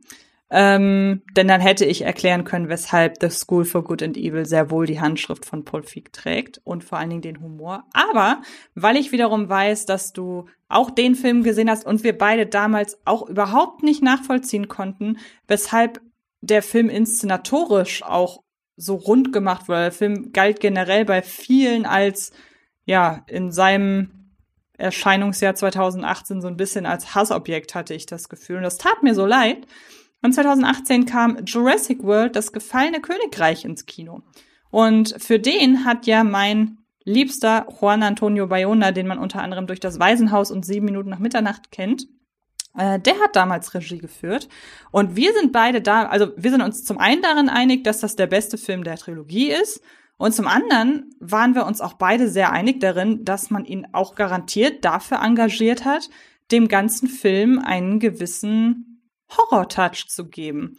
Und das kommt auch nicht von ungefähr, denn es gibt zwei, wie ich finde, Schlüsselszenen, in denen Juan Antonio Bayonas Gespür für Grusel. Ich will es ein bisschen in die äh, Ecke packen von Guillermo del Toro. Es ist jetzt gar nicht zwingend so Hardcore-Horror, also Juan Antonio Bayona ist jetzt kein James Wan, der ist jetzt ein bisschen subtiler in dem Schauer oder in dem, in dem Grusel, den er inszeniert. Ähm, aber er ist halt eben derjenige, der einmal die Anfangsszene von Jurassic World, das gefallene Königreich, wie ich finde, ganz hervorragend inszeniert hat. Das ist dieser Moment, der mich damals schon so ein bisschen an den, ähm, wer, wer hat noch mal den ersten Godzilla-Film gemacht? Das war doch der dann, der dann später Planet der Affen gemacht hat. Nein, Matt, Matt Reeves? Grad, also du meinst den ersten neuen Godzilla in den USA? Genau, 2013. also auch Rock One. Gareth Edwards, ja, ich verwechsel Gareth Edwards und äh, Matt Reeves irgendwie immer. Die haben auch beide eine ähnliche Vita. Ähm, genau, also der hat mich so, hat mich der ganze Auftakt so ein bisschen an äh, den gesamten Godzilla-Film von Gareth Edwards erinnert, denn an dem haben ja damals sehr viele Leute rumkritisiert, dass man Godzilla so wenig zu sehen bekommt. Und aus der Perspektive eines Godzilla-Fans, der in einen Godzilla-Film geht, um Godzilla zu sehen, kann ich diese Kritik auch total nachvollziehen. Aber für mich lag damals der Reiz in dem Godzilla-Film, weshalb der damals sogar in meiner Top-Liste war, eben darin, dass nur angedeutet wurde. Und das ist was, was Juan Antonio Bayona in seinen Filmen auch macht. Er geht eben nicht volle Kanne ähm, sofort auf den Horror, sondern ja, en, en, entkleidet das so nach und nach. Und genau diese Eröffnungsszene aus Jurassic World The Fallen Kingdom war das dann auch, bei der ich dachte, jupp, das ist nicht nur die Lichtsetzung, das ist nicht nur das ganze Szenenarrangement, sondern ist, das ist auch das Verständnis von, wie viel des Bösen darf ich schon zeigen, auf wie viel muss ich noch oder wie viel muss ich noch warten, um ähm, vielleicht diese, diesen, diesen Moment der Anspannung, der existiert, bevor das Grauen erst offenbar, äh, offenbart wird. Wie lange kann ich gehen, um das möglichst lange auszukosten, aber ohne dann am Ende einen Jumpscare dahinter zu packen, weil ich finde, dass das was ist, das was Juan Antonio Bayona überhaupt nicht macht. Der ist jetzt nicht groß dafür bekannt, dass seine Filme Jumpscares beinhalten, aber der kann halt so diesen Jumpscare-Aufbau ohne ihn dann einzulösen, aber auch ohne, dass man sich dann um den Jumpscare betrogen fühlt. Das kann ja auch sein. Und ähm, das hat er sowohl in der Eröffnungsszene von Jurassic World äh, 2 gemacht, aber dann eben auch, ich meine, und das haben ja viele an dem Film kritisiert, ich wie gesagt nicht, aber das steht auf einem anderen Blatt. Es gibt dann ja eben am Ende diesen relativ langen äh, Part in Jurassic World 2, ähm, in dem eine Auktion in so einem altehrwürdigen Herrenhaus stattfindet. Da werden Dinosaurier versteigert. Und dieses Haus ist von seiner ganzen Aufbereitung und es hat wirklich, wir waren eben schon bei Haunted Menschen, es hat was von dieser Haunted Menschen. Also wenn ich jemandem ebenfalls zutrauen würde, einen ähm, eben Haunted Menschen-Film nochmal zu machen, sage ich in der Woche, in der ein Haunted Menschen-Film ins Kino kommt, ähm, dann wäre es auch Juan Antonio Bayona, weil der so auf diesen, der, der kann so diesen alten Geisterhaus-Horror irgendwie aufgreifen, lässt ihn aber durch bestimmte Kameraeinstellungen, durch bestimmte Beleuchtung, durch den Einbezug natürlich auch von modernen Stilistiken wie eben CGI und so weiter, der kann dem einfach einen modernen Touch geben. Und sein Horror, finde ich, findet so die perfekte Balance oder nicht nur der Horror, sondern auch seine, sondern seine, auch sein melancholischer Grusel. Also seine Filme haben ja immer was sehr melancholisches und ich finde auch, dass, ja, dass auch Jurassic World 2 so eine Melancholie hat, weil der Film am stärksten hervorhebt, weshalb es schon ganz gut ist, dass die Dinosaurier ausgestorben sind. Nicht, weil die Dinosaurier was falsch gemacht haben, sondern weil es unfassbar tragisch ist, was der Mensch mit denen gemacht hätte quasi. Ähm, Juan Antonio Bayona könnte, glaube ich, auch sehr gut Dokus und so weiter inszenieren, in denen es dann eben um den Planeten oder so geht. Ähm, und ich finde, dass er das sehr gut aus den, aus den Vorgaben des Studios wahrscheinlich auch ein Stück weit ähm, ja, rausholen konnte. Und finde ich so ein bisschen vergleichbar, wie dann im MCU mit den Regisseuren umgegangen wird. Natürlich haben sie äh, immer so einen gewissen, äh, sie haben ja nun mal gewisse Auflagen, die sie erfüllen müssen. Und ich weiß nicht, ich habe da jetzt nichts zu gelesen oder so, aber ich kann mir schon vorstellen, dass es auch einen Grund hatte, weshalb das Studio dann für Teil 3 wieder von ihm abgesprungen und auf den äh, Regisseur des ersten Teils zurückgegriffen hat. Aber ich weiß noch, dass ich damals aus dem Kino raus bin und gesagt habe, jupp, ohne Juan Antonio Bayonas Gefühl für, für Atmosphäre und so weiter wäre das definitiv kein guter Film geworden. Und so hat Jurassic World 2 für mich wirklich auch einen emotionalen Input gehabt während des Guckens. Jetzt kein Film, der jetzt bei uns im Filmgeschluchzt-Podcast aufge aufgetaucht wäre oder bei dem ich jetzt im Nachhinein noch denke, oh Gott, der war ja so rührend. Aber der hat mich wirklich während des Guckens hat er mich gekriegt und ähm, auf einer emotionalen Ebene. Und das muss ein Jurassic World Film, nachdem wir Teil 1 und 2, äh, nachdem wir Teil 1 und 3 ja gesehen haben, das ist bei einem Jurassic World Film nicht selbstverständlich. Jetzt, ich meine, ich beziehe mich wirklich nur auf die, auf die neue Trilogie. Vor allem Bayona hat das für mich prägendste Bild in, der World-Trilogie. Denn klar, die Geste Chris Pratt, zwei Armlängen Abstand zu den Raptoren, das ist als Geste, was ja auch sehr oft vorkommt, bisschen zum Meme geworden und da in den, im Gedächtnis geblieben.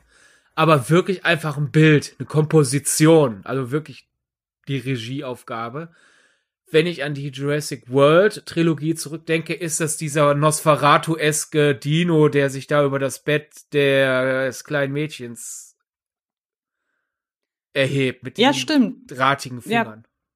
Bei mir wäre es wirklich das Bild, was ich am Anfang äh, genannt habe, wo man plötzlich dann aus dem Regen heraus so nach und nach die Umrisse erkennt von dem Dinosaurier. Und dann hat er ja wirklich einmal diese Pose, ähm, diese, diese ikonische, ein Dinosaurier brüllt und äh, neigt sich dem Himmel zu Pose. Ähm, ich muss aber auch sagen, selbst so Action-Set-Pieces wie zum Beispiel die, ähm, diese, diese, diese, jetzt ist es das Gegenteil, nee, es ist, es ist das Gegenteil von Verfolgung. Es ist nämlich eine Flucht. ähm, die Fluchtszene, wenn der Vulkan ausbricht.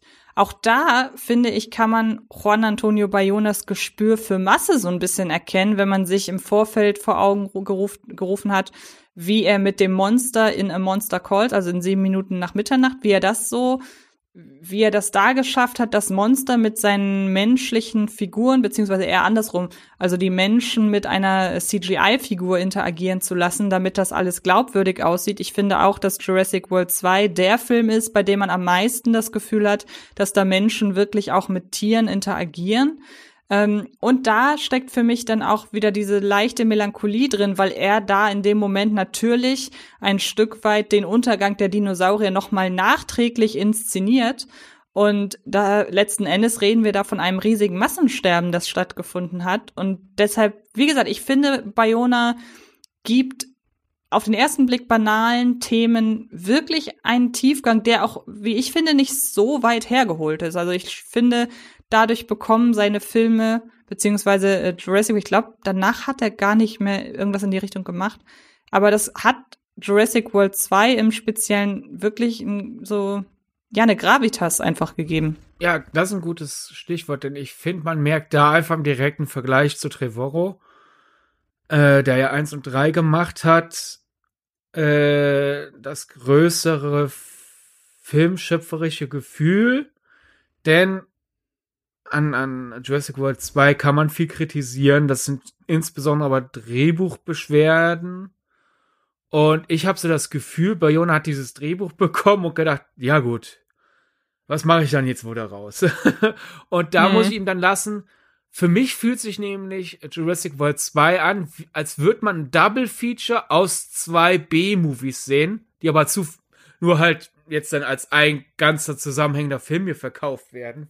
Äh, denn die erste Hälfte ist sehr Abenteuer-B-Movie. Halt auch mit so Logik wie Lava ist, verhält sich hier in diesem Film so, als wäre es sehr heißes Wasser. Ja? Aber wenn Dino mhm. mit ein bisschen Lava bespritzt wird oder Chris Pratt so sehr nah an, an der Lava ist, ah ja, ist ein bisschen heiß, huiuiui. Und dann hast du halt diesen, diesen ganzen Teil in, in dem alten Herrenhaus, der wirklich so ein Universal B-Movie-Horror der vielleicht späte 30er, aber vor allem habe ich jetzt vom geistigen Auge so die Filme der 40er, wo ne, wirklich so ein Stoff, der 69 bis 81 Minuten geht und so Sachen, wo es heißt, ja, hier ist, hier ist ein schundhaftes Skript, mach mal und dann irgendwelche engagierten Regisseure durch guten äh, Schattenwurf und durch das gut Zureden des Gas legt da irgendwie eine Bedeutung rein. Auf einmal ein Film aber draus wird, der dann fast 100 Jahre später den Leuten immer noch im Gedächtnis geblieben, äh, im Gedächtnis bleibt oder im kulturellen Gedächtnis bleibt, besser gesagt. Und das hat Bayona da irgendwie geschafft, so dieses, okay, das ergibt irgendwie keinen Sinn, das ergibt irgendwie keinen Sinn, aber wenn ich das halt mit, mit einem Anspruch, mit meinem eigenen Anspruch umsetze und ich auch wirklich die, diese seltsame Genre-Logik mit Würde umsetze, statt die ganze Zeit Zwinker, Zwinker, Zwonky, Zwonky zu machen, wird's ein besserer Film. Denn man hätte dasselbe Drehbuch wirklich auch nach Motto, ist das nicht bescheuert, dass der Dino gerade die Lava einfach sich so ein bisschen abschüttelt? Und ist das nicht bescheuert? So ein mutierter, ja nicht mutiert, aber er hat so, so ein Genexperiment-Dino mit so komischen Fingerchen. Stattdessen macht's Bayona mit, mit einer Würde. Und das hebt den Film wirklich aus dem, was er hätte werden können, hinaus. Und mir fiel übrigens vorhin ein, ich habe School of Good and Evil ja doch gesehen. Das heißt, wenn du deiner Paul Feig-Passion äh, äh, nochmal Raum lassen möchtest, darfst du auch gerne noch erklären, warum du da die Paul Feig-Eskheit siehst. Außer lass mich raten, natürlich die Kostüme.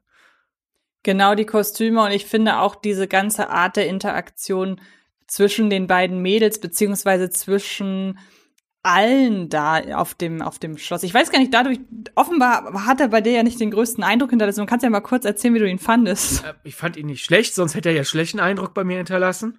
Stimmt. Ne? Ähm, hm, war solide. Es, es hatte so ein bisschen das Problem, der Film war länger, als er sein müsste. Und das ist ja gern mal bei einigen der Netflix-Eigenproduktionen oder halt Netflix Originals der letzten Jahre, wenn es eine gewisse Budgetgrenze überschritten hat. Aber ich bin, bin nur unentschlossen, will ich einen zweiten Teil oder nicht. Denke ich, es könnte besser werden, jetzt wo alles etabliert ist, man daher weniger Exposition braucht. Oder bin ich froh, dass Paul Feig äh, äh frei ist und äh, äh, seine anderen Projekte angehen kann, äh, die, er im, äh, die er als äh, Eisen im Feuer hat. Das mit der Länge, das sind genau, sind also das mit der Länge, da bin ich auf jeden Fall bei dir. Und ich muss leider sagen, dass der Film, also ich würde mich über einen zweiten Teil freuen, aber es gibt wenig, also es wird ja immer wieder kritisiert, diese gekünstelten Cliffhanger am Ende, beziehungsweise diese, diese möglichen Anknüpfungspunkte an ein Sequel. Und es gab im letzten Jahr wenig Filme, bei denen ich das gewollter fand als, also im negativen Sinne bemühter fand als hier, weil der Film war ja schon, der hatte ja schon komplett ausgeatmet und dann kam noch was und das war, finde ich, sehr unelegant und wirkte fast so, als wäre es von Paul Feig gar nicht mehr gedreht worden. Also das fand ich sehr, sehr schade. Mir geht's aber vor allen Dingen darum, wie er Figuren miteinander interagieren lässt. Also irgendwie scheint es Paul Feig zu schaffen, dass er entweder im Vorfeld der Dreharbeiten alle Leute, mit denen er dreht, wirklich zu besten Freunden macht und dann mit den besten Freunden dreht, oder er kreiert am Set, keine Ahnung, vielleicht hat er es ja so ein bisschen gemacht wie Greta Gerwig am Barbie-Set, ähm, dass er das irgendwie schafft, aus seinen Darstellerinnen und Darstellern so ein Leben rauszuholen, dass nicht nur beim Spiel man das Gefühl hat, dass die, man ist nicht gerade nur bei Dialogen dieser Szene dabei, sondern man hat wirklich das Gefühl, die haben vorher schon miteinander interagiert und haben auch danach interagiert. Und das ist jetzt so ein, ja, so ein kurzer, äh, so, so, so eine Momentaufnahme und danach werden die aber auf jeden Fall weiterreden. Das wirkt alles total natürlich und mitunter durchaus improvisiert. Aber er schafft das halt auch nicht nur bei den Hauptdarstellerinnen und Darstellern, sondern auch bei allem drumherum. Also in seinen Sets, das haben wir eben, oder habe ich eben bei Guillermo del Toro schon gesagt, in, bei Guillermo del Toro sind es quasi die Sets, die lebendig sind. Und bei Paul Feig sind innerhalb der, der Filme auch die ja, Ansammlung von Komparsen und so weiter lebendig. Also wenn ich mir da, wenn ich darüber nachdenke, über diese Szenen da im Inneren dieses ich nenne es der Einfachheit halber jetzt einmal Ballsaal, weil da wird ja auch irgendwann mal getanzt.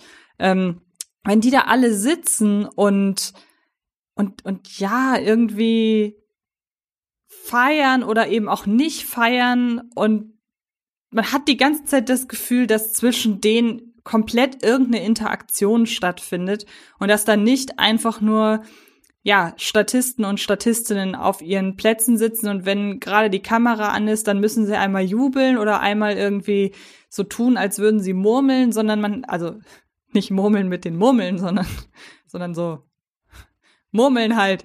Ähm, Nuscheln. Und das, ja, genau, tuscheln, richtig.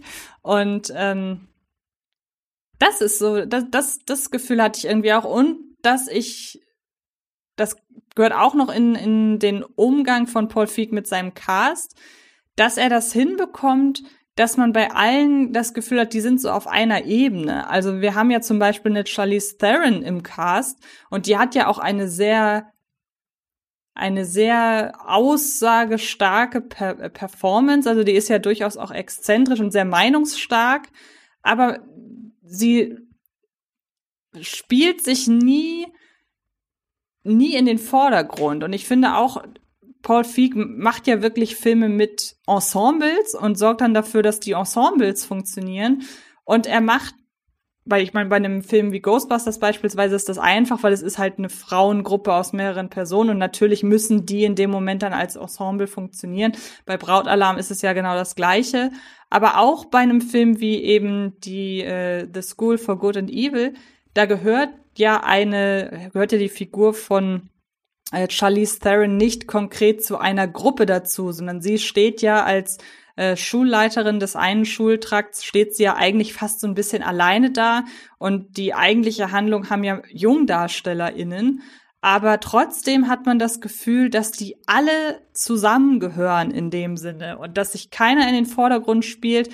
Und ich finde, anhand dessen, wie die Figuren interagieren, hat man das Gefühl, dass die Person, die an School for Good and Evil beteiligt war, dass die auch die Casts von den Filmen angeleitet hat, die Paul Feig vorher gemacht hat. Außer taffe Mädels, aber den schweigen wir tot. Da sind mir jetzt gerade zwei Sachen noch schnell eingefallen durch das, was du gesagt hast. Du hast ja eben nochmal Greta Gerwig erwähnt. Das ist, Greta Gerwig ist eigentlich ein super Beispiel für das, was ich vorhin meinte mit, äh, wenn Leute zu schnell als Sellout verkauft, etikett, etikettiert werden. Denn als der vorm Barbie-Start bekannt wurde, dass sie als nächstes Narnia für Netflix macht, da haben ja wirklich viele gesagt, jetzt haben wir sie verloren, jetzt verkauft sie sich aber. Und da denke ich mir so, ich habe das Gefühl, nur weil Greta Gerwig halt in äh, vielen Indie-Filmen mitgewirkt hat, dass sie von manchen Leuten hineinprojiziert bekommen, das ist ihre wahre Seele und das ist das Einzige, was sie interessiert. Und Popularität macht sie nur, um, keine Ahnung, die Miete zu bezahlen. Aber am liebsten würde sie nur noch Filme drehen, die 1000 Dollar kosten und auch nur deswegen, weil es einen Song drin gibt, der 500 äh, Dollar äh, Lizenzgebühr gekostet hat. Und die anderen 500 Dollar haben sich alle an einem Set geteilt, um irgendwie diesen Film zurückzudrehen. Leute, Greta Gerwig hat äh, bei ihrem Regiedebüt Lady Bird ähm, Justin Timberlake einen Brief geschrieben, um ihm zu erklären, wie sehr ihr seine Musik bedeutet, in der Hoffnung, dass er halt die Songrechte an einem seiner Stücke ihr billiger überlässt, weil sie will, dass es in Ladybird vorkommt. Ihr zweiter Film, Little Women, ja, gut, es ist natürlich ein Period-Drama, aber es ist eine der populärsten äh, Romanvorlagen, geschrieben von einer Frau, die es im englischen Sprachraum gibt. Und dieser Frau dann jetzt irgendwie äh, äh, äh anzuhaften, ja, Narnia ist jetzt aber ein Schritt zu viel. Also ich habe das Gefühl, da, da richten sich manche ein Bild von Greta Gerwig zusammen, das sie gern hätten, das aber mit der echten Greta Gerwig nicht viel zu tun hat. Die hat eine populäre Ader in sich und das ist ja nicht schlecht. Es gibt viele Menschen unter uns, die Dinge mögen, die viele Leute mögen. Ja, ähm, und als du eben meintest, du hast das Gefühl bei School of Good and Evil, dass so dieser Cliffhanger-Nachklapp nicht von äh, Paul Feig gedreht wurde, da kam ja sofort Tor 2 wieder in Erinnerung. Weil das ist eigentlich auch quasi so, äh, insofern ähnlicher Fall wie, wie ich eben erzählt habe mit Gore Verbinski, wo er für mich plötzlich, oh, andere Bildsprache, andere Stimmung, oh Gott, warum sieht das auf einmal so wertig aus? Und es war äh, dann Gore Verbinski. Ich will jetzt Tor 2 nicht so sehr unterm Bus schmeißen, denn ja, der hat viel zu viel Exposition und die wird teilweise auch noch zweimal erzählt, fast selben Wortlaut. Wer hat das im Schnitt durchgewunken? Und der hat einen super langweiligen Schurken. Aber wie oft der als schlechtester MCU-Titel äh, bezeichnet wird, kann ich nicht verstehen. Dafür ist Tom Hiddleston zu gut in dem Film. Dafür ist dieses ganze Portal-Action-Finale zu spritzig. Dessen ungeachtet, glaube ich, herrscht, Konsens, dass jetzt nicht einer der visuell interessantesten Torfilme. Äh, das auch, aber ist einer der visuell interessantesten Marvel-Filme. Aber dann gibt's ja diese Nachabspannsequenz, die ja Guardians of the Galaxy vorbereitet. Und das war ja halt bevor wir wirklich viel von den Guardians zu sehen hatten. Und ich weiß noch, wie es in der Pressevorführung war. So halt Stimmung, wird Tor 2, ja, ja, hm, dann ab und zu ein bisschen, ah, ja, das war jetzt gerade ein bisschen unterhaltsamer. Abspann, dann kommt aber auf einmal diese Abspannsequenz. Und auf einmal Farbe, Kamera in interessanteren Winkeln. der Dialog wird auf einmal halt nicht so von den meisten, sonst in Tor 2, außer Tom Hiddleston und Cat Dennings, reden alle eher so unengagiert. Auf einmal reden die Charaktere auch halt in, in einer prononzierten, ihre Persönlichkeit ausdrückenden Duktus. Und auf einmal so, so ein Gewusel in der Presse vor, so, was ist, was ist das? Oh mein Gott. Ne, so, so auf einmal Koffein, Zuckerschock. Und, äh, liegt halt daran, die Guardians of the Galaxy vorbereitende Abspannsequenz wurde von James Gunn inszeniert. Und interessant ist halt noch, wie damals Alan Taylor, der Regisseur von Tor 2, seine Hand ein bisschen überspielt hat, weil er noch so, wirklich noch so im Fahrwasser des aktuellen Kinostarts, nicht Monate später oder so, wo man ja dann vielleicht mal ein bisschen lockerer redet, weil man nicht mehr so im Promo-Modus ist, der ziemlich früh, wahrscheinlich weil er die Szene falsch eingeschätzt hat und die, wie die Leute auf sie reagieren werden, nämlich klar gemacht, Interviews, ja, diese Abspannsequenz mit diesen bunten Leuten, die war nicht von mir, das hat dieser James Gunn gedreht. Schuldet, ne? Ich bin unschuldig und so. Gut, ehrlich ist es, aber ich glaube, es, es wirkt halt eher so, als würde er sagen, beschimpft mich nicht. Das habe ich nicht verbrochen. Ich habe es nicht verbrochen. Und er hätte es besser sagen sollen, hey, hey, bevor er die eine Szene lobt, das war ich nicht. Das, ja. Da bin ich bescheiden, das war der James. Das wäre ja nett gewesen, aber es wirkt halt so sehr so nach, na, ich, ich werf James Gunn unterm Bus und stattdessen wollten die Leute aber James Gunn nicht unterm Bus sehen, sondern nach hochleben lassen. Und das, das ist, glaube ich, auch so ein Paradebeispiel für, auf einmal merkt man, da ist jemand anderes hinter der Kamera. Aber das ist so im Nachgang irgendwie schön. Ich erinnere mich gerade daran zurück, als ich die Guardians äh, Abspannszene das erste Mal gesehen habe und halt komplett abgeturnt war, weil das einfach alles war, was ich nicht leiden kann, so an High, gibt's den Begriff High Sci-Fi? Also an Fantasy Sci-Fi ja. quasi. Das, ne, das war bunt, das war grell, das waren, da sind Wesen, die sind komisch und nix daran mochte ich und ich dachte, um Gottes Willen, jetzt geht das MCU so weiter. Ja, konnte keiner ahnen, dass dann einer der besten Filme des Jahres ausgerechnet der dritte Teil dieser Reihe für mich ist. Ähm, was ich dich gerade noch fragen wollte, weißt du zufällig, für wen Greta Gerwig ähm, Narnia inszeniert? Leider Netflix. Ähm, ja, das ist witzig, dass du leider Netflix sagst, weil eigentlich wollte ich Netflix hier noch mal hervorholen als wenn man heute hört, irgendein Regisseur macht irgendwas für einen Streamingdienst. Achso, du meinst leider, weil er nicht ins Kino kommt, ja. nehme ich an, ne? Ich will Greta okay. Gerwigs, Gerwigs Narnia auf der Leinwand sehen. Und okay, nee, gut. Ja. Alles klar. Nee, weil ich wollte darauf hinaus, ich habe aktuell das Gefühl, noch ist es nicht so extrem, aber zumindest so klassische Netflix Originals haben ja schon mittlerweile den Ruf des der absoluten Mittelmäßigkeit erreicht, wenn nicht gar ne, so was Dolles ist das nicht. Wenn es ein guter Film ist, ist es eine Ausnahme. Aber was ich spannend finde, ist, dass sich das meiner Ansicht nach noch nicht auf die Regisseurinnen und Regisseure ausgewirkt hat. Ähm, zum einen, ja, natürlich, man sagt, wie du auch gerade gesagt hast, ähm, ich würde es lieber, ich würde es begrüßen, wenn ein Regisseur oder eine Regisseurin für ein Projekt das Geld von einem Hollywood-Studio oder von irgendeinem anderen äh, Kinostudio bekommt, ähm, einfach weil ich die Filme im Bestfalle im Kino und nicht auf dem Streamingdienst sehen will.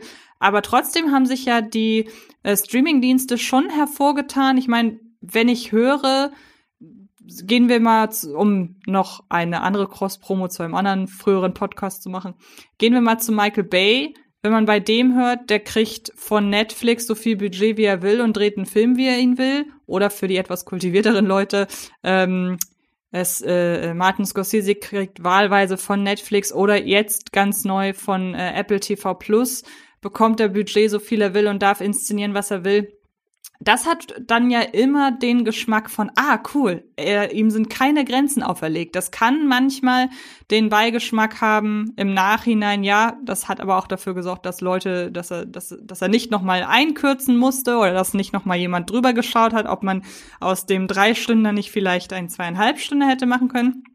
Aber das Versprechen, dass ein, oder die Ankündigung, dass ein Regisseur zu einem Streamingdienst geht, mal so ein bisschen rausgenommen, die, die Ankündigung, dass er dort ein Franchise äh, irgendwie fortführt oder neu etabliert oder was auch immer. Das sind für mich aktuell Ankündigungen, denen ich tatsächlich relativ positiv entgegensehe, auf rein kreativer Sicht. Wie gesagt, den Aspekt, dass ich den Film dann nicht im Kino gucken kann, der steht noch mal auf einem anderen Blatt, aber da muss ich sagen, haben Streamingdienste sogar einen positiven Effekt, obwohl es ja auf den ersten Blick auch so scheint, so die verkaufen sich jetzt an einen Mainstream-Streaming-Dienst. Ähm, aber das hat den Beigeschmack zu meiner großen Überraschung äh, aktuell noch nicht. Oder, oder habe ich da was verpasst? Mittlerweile ist das äh, nicht mehr so leicht in, in zwei Lager zu unterteilen, denn es gibt auch immer öfter Berichte, dass halt auch da die, die, die Streaming-Dienste anfangen, äh, den Leuten reinzureden. Ich glaube, es ist, mittlerweile ist es im Streaming genauso wie halt äh, für, für Kinostudio. Je nach deinem Standing äh, hast du die künstlerische Freiheit oder sie reden dir rein. Äh, bei Netflix habe ich gerade kein Beispiel konkret im Sinn. Leider, aber auch da gab es öfter mal Erzählungen von, von Regieschaffen, die sagten, ja gut, das und das musste rein. Aber ein konkretes Beispiel hätte ich bei Apple, die sich ja auch ein bisschen loben als hier kommen die Künstler hin, um ihre Kunst zu machen. Siehe Martin Scorsese. Nämlich Dexter Fletcher hat erzählt, dass äh, ihm Apple bei den Einstieg von Ghosted sehr viel reingeredet hat. Und das hat er, glaube ich, sogar noch vorm Startwochenende, also vor Veröffentlichungswochenende gesagt. Also das, das war auch quasi der Alan Taylor, das, das bin ich ich. Effekt, nur mhm. anders als bei Tor 2, äh, wo er aus, wo er aus Versehen äh, äh, arrogant statt bescheiden jemand anderem die Schuld statt, äh, zugewiesen haben. bei Ghosted wirkt, wirkt es klar und berechtigt als Leute. Mein Name steht drauf, aber äh, war nicht mein Film. Äh, ich möchte da dann nämlich den, würde da nämlich gern dann den Kreisschluss äh, zu meinem, zu meinen Ausführungen heute schließen, denn der nächste Film von Juan Antonio Bayona wird nämlich im September schon zu Netflix kommen. Und zwar unter dem Titel im Original La Sociedad de la Nieve. Was heißt das auf Englisch? Die Gesellschaft der, sag das letzte Wort nochmal. Du könntest wirklich drauf kommen, deshalb, das war jetzt auch nicht gemein. Du kannst wirklich drauf kommen. La, la Sociedad de la Nieve. Nieve. Die Gesellschaft der Neuen? Nein. Der nicht? The Society of the Snow. Snow? Ah, oh, ja, natürlich. Ja, ja, ja, ja, ja, ja. Und ich dachte, über Schlewittchen hättest du drauf kommen können, ja, weißt du? Ja, ja, ja. Blankaniev. Ähm, ja, ja, und ja. Und wenn man sich das so ein bisschen durchliest, wenn man jetzt denkt, ja, das ist doch der Regisseur von Das Waisenhaus und der Regisseur von Sieben Minuten nach Mitternacht und natürlich auch der Regisseur von äh, Jurassic World 2, dann denkt man im ersten Moment, hm, okay, also warum macht er jetzt ausgerechnet dieses Projekt und kann das eventuell alles, was wir gerade über Streamingdienste gesagt haben, die ihren Regisseuren größtmögliche Freiheit geben und so weiter und so fort, könnte es sein, dass das eventuell dem konträr läuft, aber er inszeniert ein, ein, äh, ein wahres Ereignis, und zwar von dem Flugzeugabsturz ähm, einer Maschine, in der eine Rugby-Mannschaft vor vielen Jahren über einem Gletscher der Anden abgestürzt ist. Und daraufhin filmt er den Überlebenskampf. Und das erinnert mich extrem an sein The Impossible. Und ich bin sehr gespannt. Der Film ist, gehört zu dem wahnsinnig großen Programm, das jetzt in Venedig seine Filmpremiere feiert am 9. September.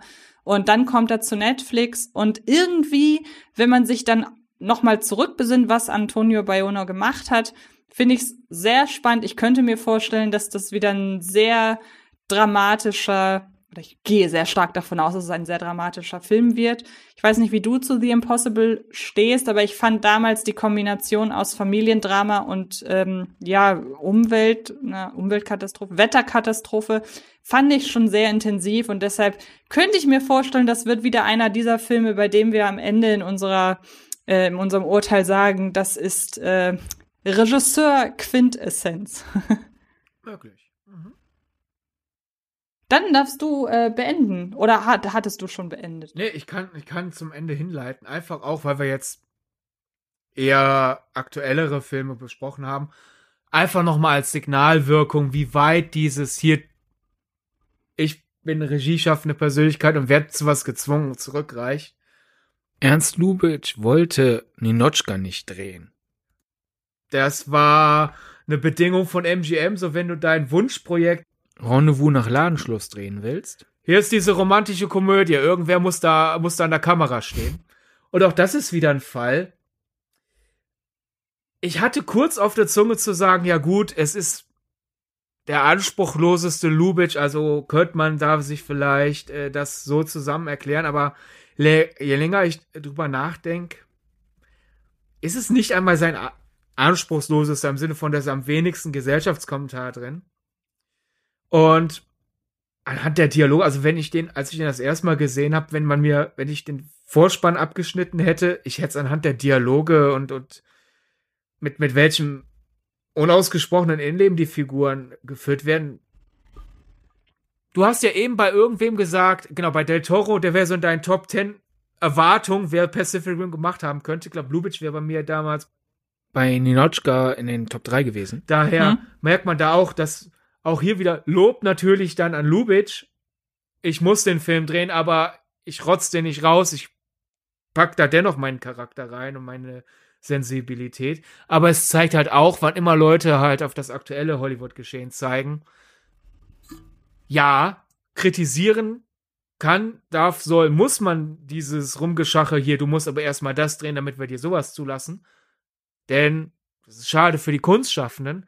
Aber ich mag halt dieses, diesen Beiklang, den manche haben, nicht, als wäre das neu. Als hätte es das vor zehn Jahren noch nicht gegeben. Doch.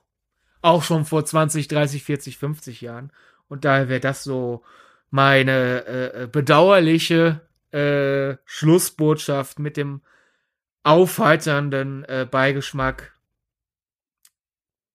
Ninochka, selbst wenn Lubitsch den nur als Auftrag gemacht hat, sehenswert. Ja, und wir werden demnächst dann herausfinden, wo sich Ben Wheatley einordnet, denn anlässlich des Kinostarts von Mac 2 Die Tiefe war, kamen wir ja eigentlich auf die Idee, das hier zu machen.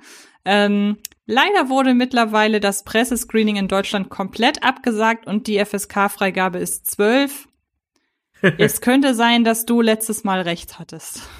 Möglich.